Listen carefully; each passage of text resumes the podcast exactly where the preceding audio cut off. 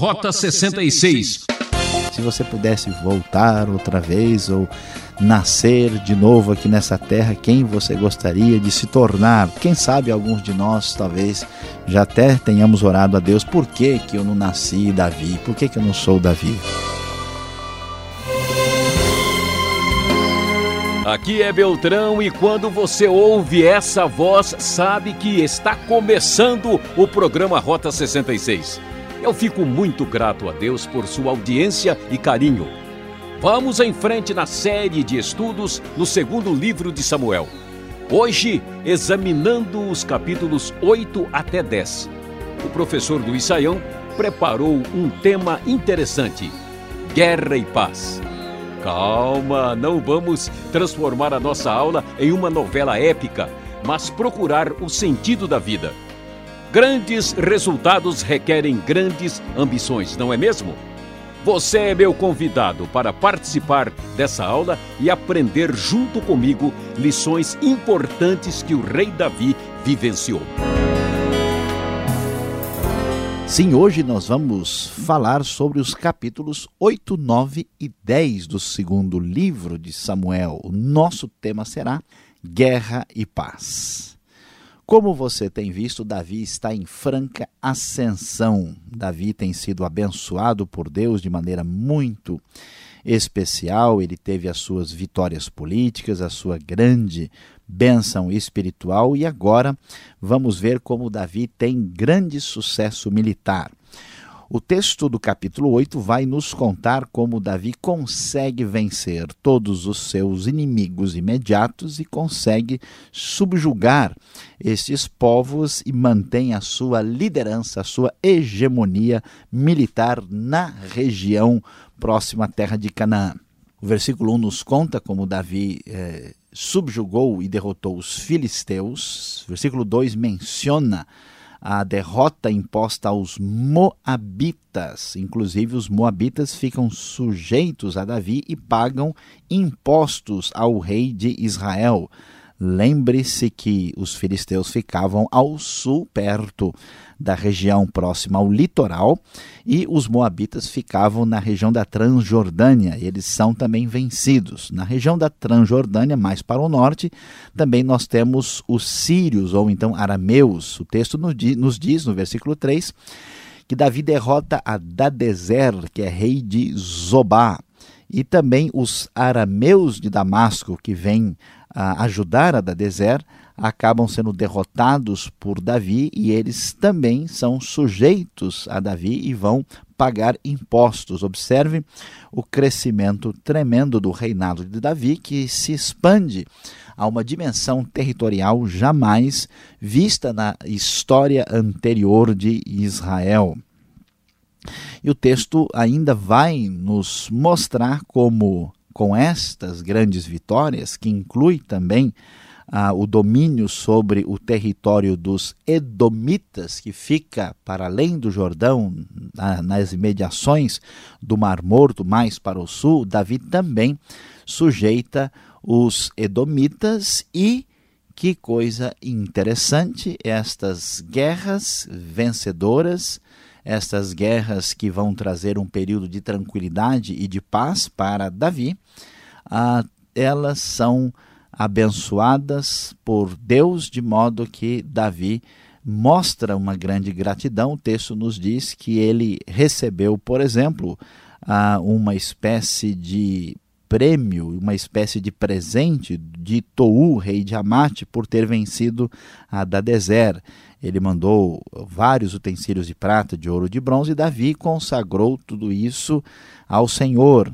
A mesma coisa ele fez também com os outros é, espólios conquistados a dos outros demais povos. Davi reconhecia que toda a bênção e vitória militar vinha da parte de Deus. E o texto mostra essa grande expansão do reinado davídico, a sua hegemonia militar e o seu governo bem-sucedido. Final do capítulo 8 vai dizer que Davi reinou sobre todo Israel, administrando o direito, a justiça e a justiça a todo o seu povo. Na sequência, nós vamos ver que capítulo 9 e 10 vão tratar de temas um pouco diferentes. O capítulo 10 continua falando dessas vitórias bélicas de Davi.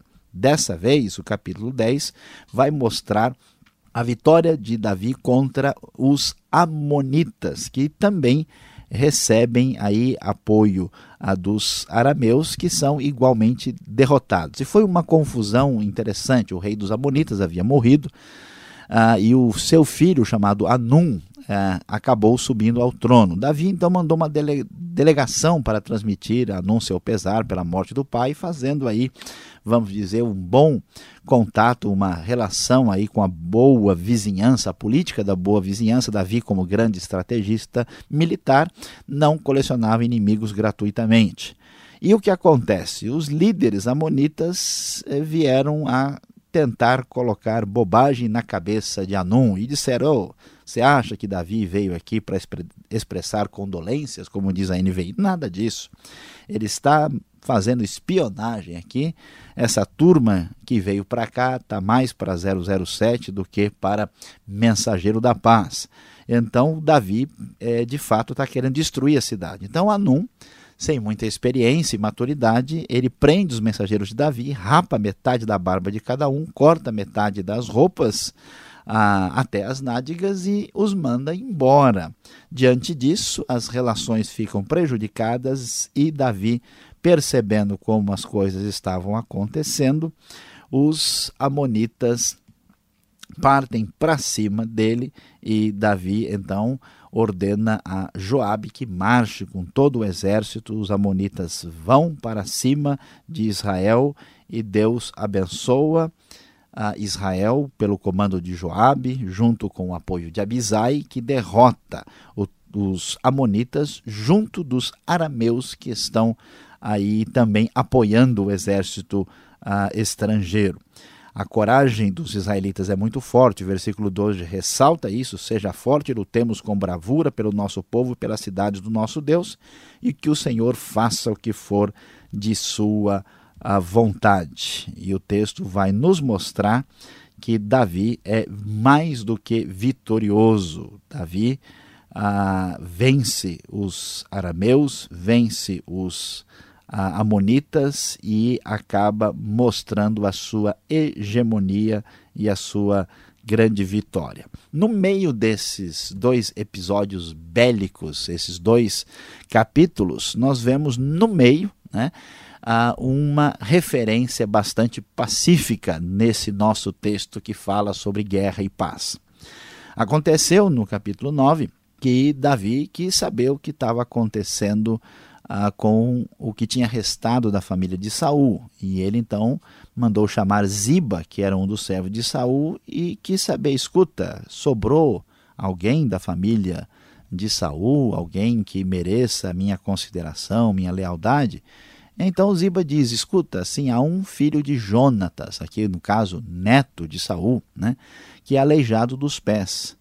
Davi então fica interessado em saber mais sobre aquele homem que é Mefibosete, o neto de Saul.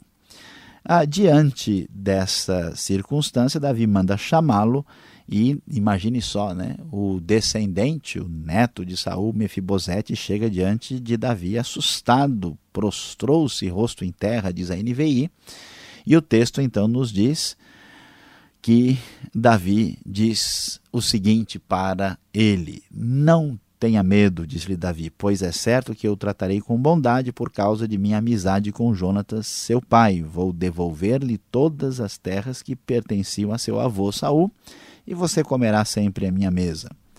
Mefibosete prostrou-se e disse: Quem é o teu servo para que te preocupes com um cão morto como eu? Então, observe a atitude muito especial e equilibrada de Davi. Davi era um grande guerreiro, Davi era um grande estrategista, ele conseguiu vitórias impressionantes e especiais. Davi geralmente partia para a guerra numa situação de reação, ele não fez guerra por cobiça ou por ganância ou por uma atitude impensada, ele defendeu o seu território e conseguiu uh, expandir-se de uma maneira muito especial. Mas esse mesmo guerreiro era um homem de paz e que sabia agir com virtude. Diante de uma situação ah, como a de Mefibosete, Davi manifesta grande misericórdia, sinal da graça de Deus na sua vida. Ah, então o rei, diz o versículo 9, convocou Ziba e disse-lhe: Devolvi ao neto de Saul, seu senhor, tudo que pertencia a ele e à família dele. Você, seus filhos e seus servos cultivarão a terra para ele. Você trará a colheita para que haja provisões na casa do neto de seu senhor, mas Mefibosete comerá sempre à minha mesa. Ziba tinha quinze filhos e vinte servos. Então Ziba disse ao rei: o teu servo fará tudo o que o rei meu senhor ordenou. Assim Mefibosete passou a comer à mesa de Davi como se fosse um dos seus filhos. Mefibosete tinha um filho ainda jovem chamado Mica, e todos que moravam na casa de Ziba tornaram-se servos de Mefibosete, diz o texto da NVI. Então Mefibosete, que era aleijado dos pés, foi morar em Jerusalém, pois passou a comer sempre à mesa do rei. A atitude gentil e nobre de Davi serve de exemplo para nós. Davi poderia simplesmente tripudiar a vitória sobre a Saul, que tentou matá-lo pelo menos por duas vezes. Uh, Davi poderia dizer: Não, olha, agora o que passou, passou, vou olhar para frente, mas ele observa o passado, ele observa a coisa com dignidade e nobreza e trata Mefibosete, que é apenas um neto de Saul, que tem problema de deficiência, que é uma pessoa com necessidades especiais, e o trata da maneira mais nobre possível. O que nos surpreende, a grande bênção é que a grande ascensão de Davi, a sua posição especial, conseguem combinar com uma atitude humilde e nobre para uma pessoa que em nada pode ameaçá-lo. Esta lição de vida certamente será útil a todos nós que a ela prestarmos atenção.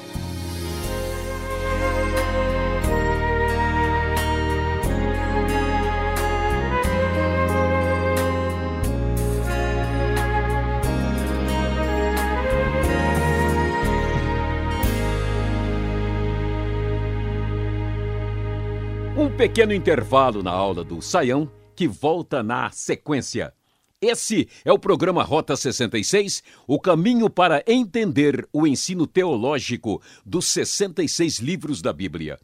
Produção e apresentação de Luiz Saião, redação Alberto Veríssimo, locução Beltrão. Esta é a série de estudos no segundo livro de Samuel. Hoje vendo os capítulos 8 até 10. Nosso tema: Guerra e Paz. Participe! Escreva Caixa Postal 18.113, CEP 04626-970 São Paulo, capital. E-mail rota66 arroba transmundial.com.br numa realização transmundial. E voltamos com o Tira Dúvidas. Acompanhe.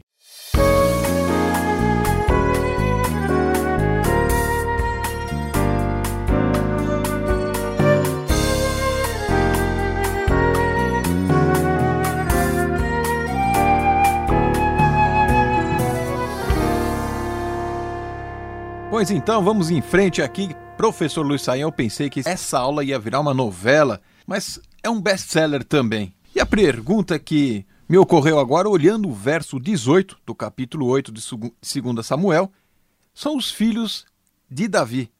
Na minha versão aqui, eles aparecem como sendo sacerdotes. Mas sacerdotes sendo filho de Davi não faz muito sentido.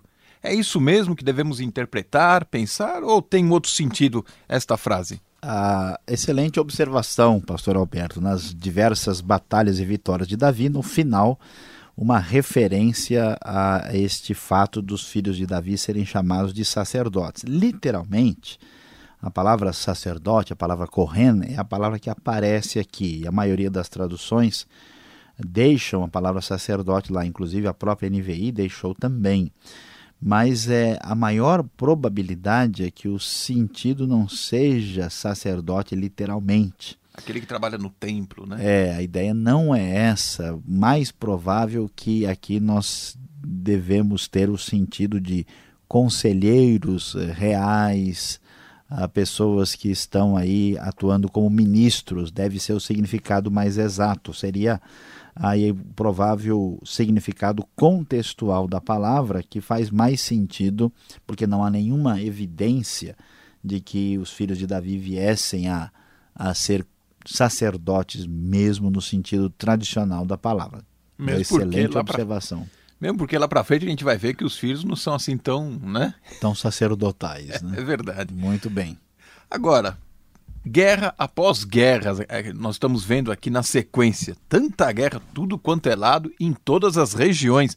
Não tem sossego essa terra. Por que tantas guerras? Será que esse era o ofício número um de qualquer governo na época? É, nós precisamos entender o seguinte, que esse mundo antigo era um mundo eh, difícil, parecido com o nosso de hoje. Né? Hoje em dia, você vê, desde que a ONU foi criada né, para acabar com as guerras, não deixou de haver guerra um ano sequer. Né? Então, em toda parte, a gente tem essa questão de conflitos. E no caso de, de Davi, o que acontece? Ele está aí cercado de gente que nunca foi muito com, com a cara dele nem de ninguém. Né?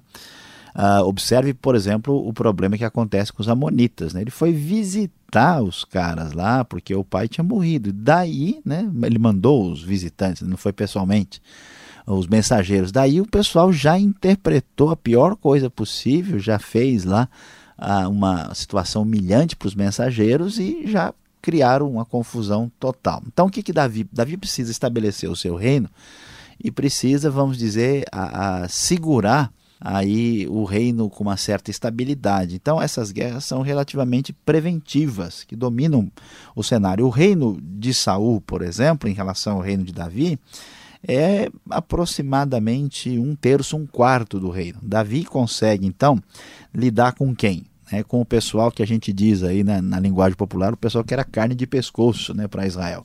Difícil.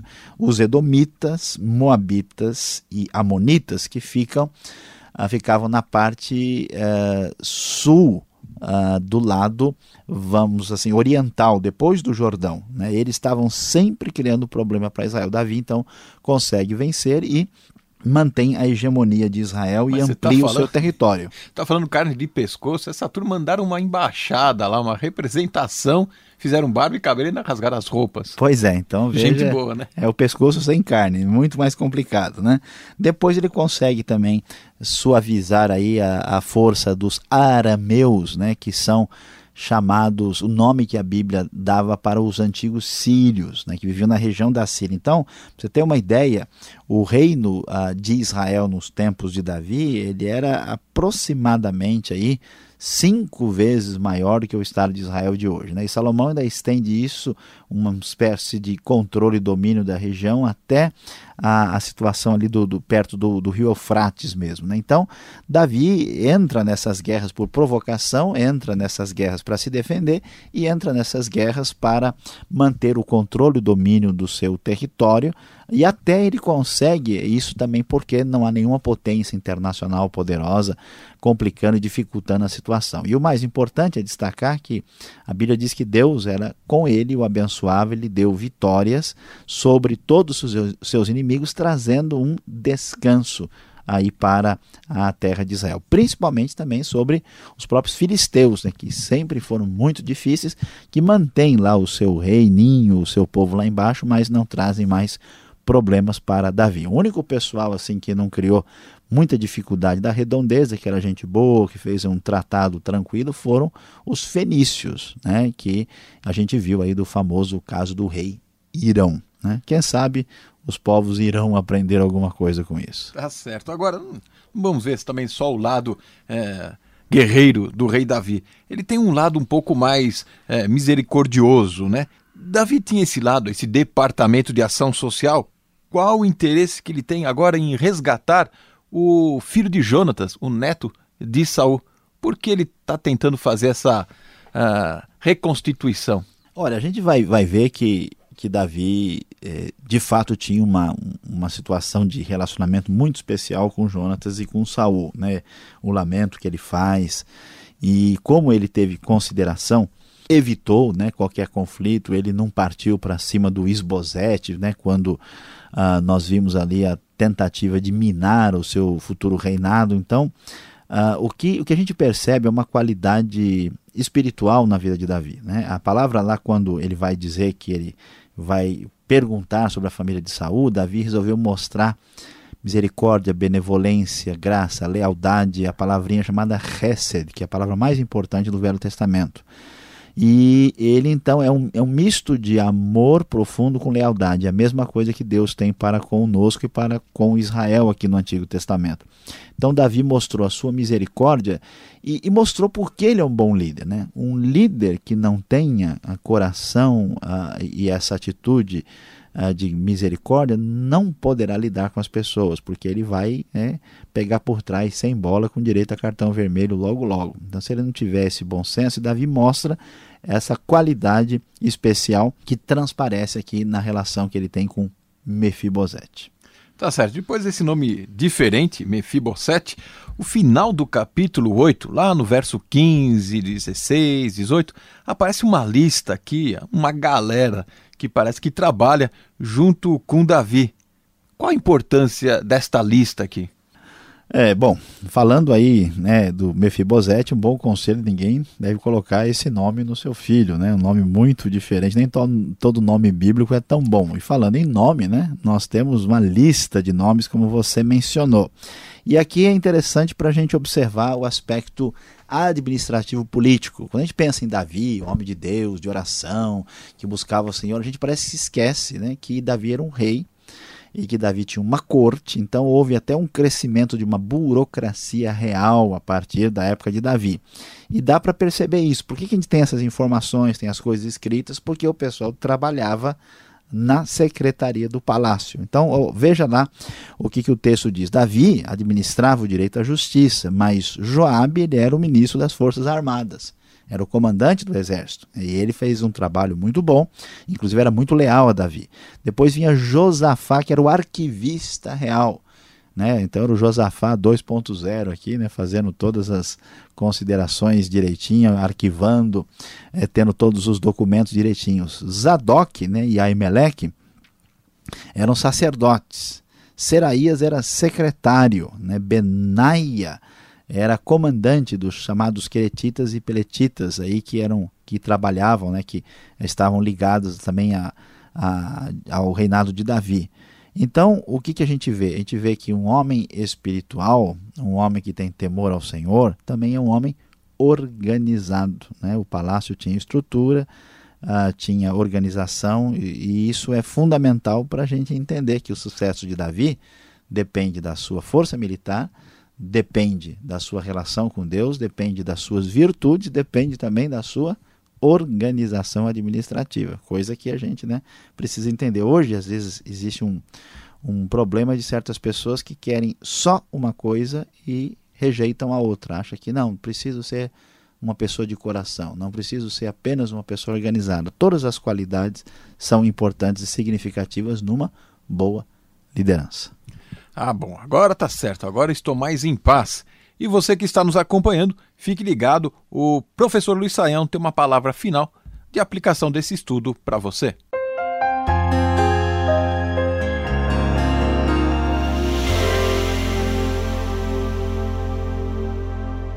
Hoje nós vimos aqui no Rota 66 o nosso estudo sobre guerra e paz. Sim, nos capítulos de 8 a 10 do segundo livro de Samuel. E como você pôde observar, Davi está em franca prosperidade, em franca expansão. Deus engrandece a Davi. E talvez se perguntarmos a muitos de nós quem você gostaria de ser, se você pudesse voltar outra vez ou nascer de novo aqui nessa terra, quem você gostaria de se tornar? Quem sabe alguns de nós talvez já até tenhamos orado a Deus, por que, que eu não nasci Davi? Por que, que eu não sou Davi? Veja bem. O ditado popular diz que Deus dá o frio conforme o cobertor, e olha, e há sabedoria nisso. Veja que Deus engrandece a pessoa conforme a sua maturidade. O Davi que sabe lidar com Mefibosete, o Davi que sabe fazer aliança com Irão, o Davi que sabe guerrear na hora certa, recebe grande bênção de Deus e é engrandecido porque ele tinha atingido a devida maturidade. Não se esqueça disso. Terminamos o Rota 66 de hoje. Esperamos você nessa sintonia e horário para a continuação desse estudo. Esse programa tem os trabalhos técnicos de Paulinho Batista.